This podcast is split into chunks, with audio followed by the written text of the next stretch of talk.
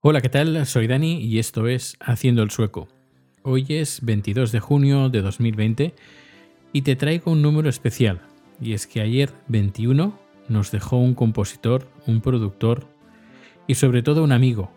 Ayer nos dejó Josep Llovell a los 74 años. Quizás te preguntes, ¿quién era Josep Llovell?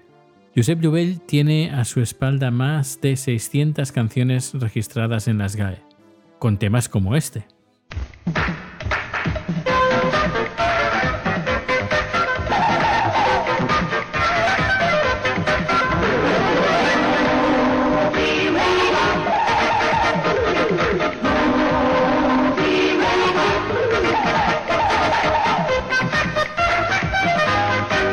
Si eres de mi quinta, seguro que te sonará. Era la cortinilla musical que anticipaba el inicio de una película. Josep Llovell compuso y produjo música para grandes artistas pop españoles como Sergio Dalma, eh, al que compuso y produjo su primer disco, Esa chica es mía. Esa chica es mía, casi, casi mía, está loca por mí, grupo infantil Parchís, Los Diablos, El último de la fila, hizo un buen tándem con Alejandro Abad, componiendo temas como, por ejemplo, Enamorarse, Enamorarse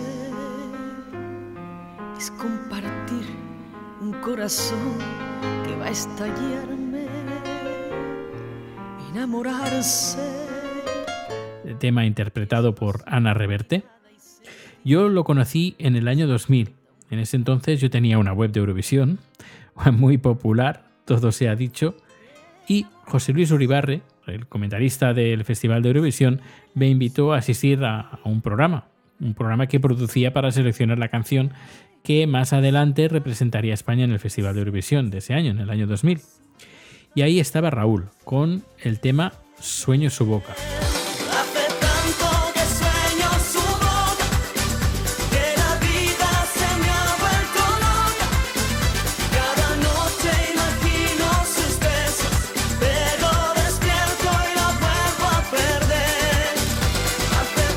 Aunque para los Eurofans era el favorito, no ganó, pero quedó segundo.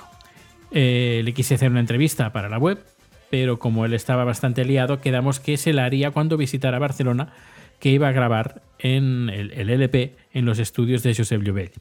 Y así fue. Un día de primavera del año 2000 me planté en los estudios de Josep Llovell, que se llamaban Audio Lines, y fue cuando conocí por primera vez a Josep. Desde el principio me trató, bueno, como un amigo. Me enseñó su enorme estudio de grabación que tenía en la zona alta de Barcelona, cómo funcionaba su mega, su mega mesa de mezclas, bueno, descomunal, impresionante, un multipistas de cinta magnética, eh, los módulos de sonido, eh, compresores, etcétera, etcétera. Y bueno, como yo no soy curioso, pues le machaqué a preguntas. Y él en ningún momento se negó, bueno, muy, muy majo, muy simpático. Me regaló además un CD titulado Spanish Synthetizer, un disco que además estás escuchando en este capítulo.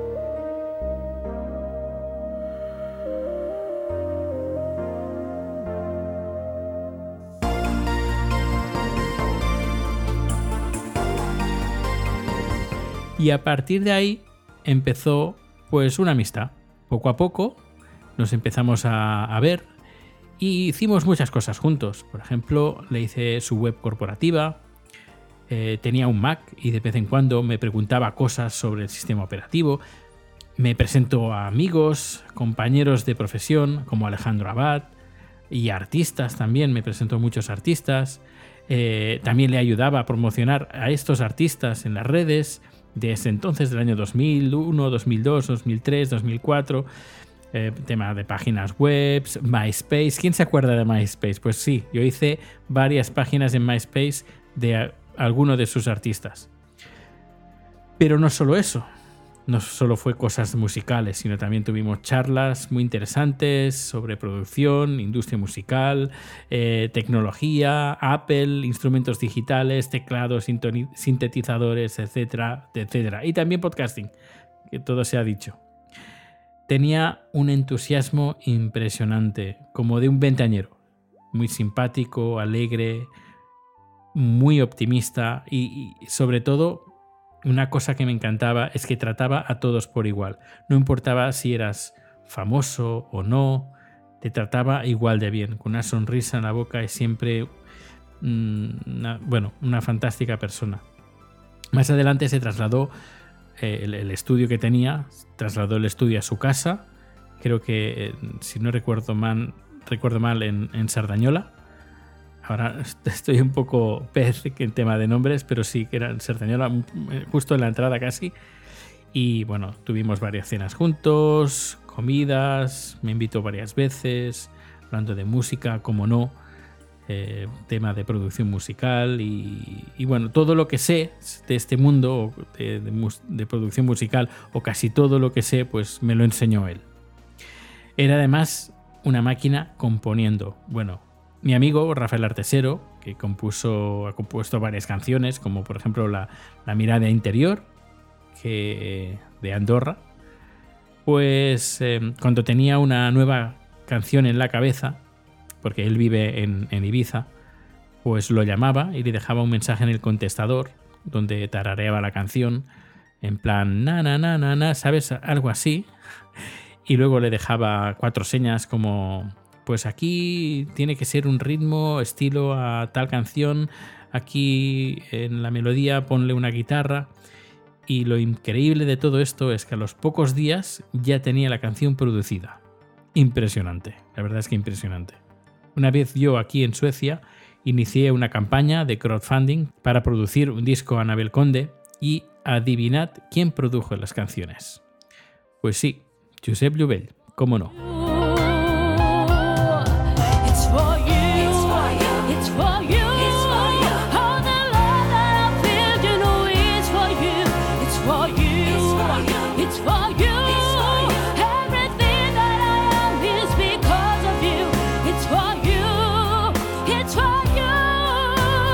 Durante estos últimos años hemos seguido en contacto mediante Facebook.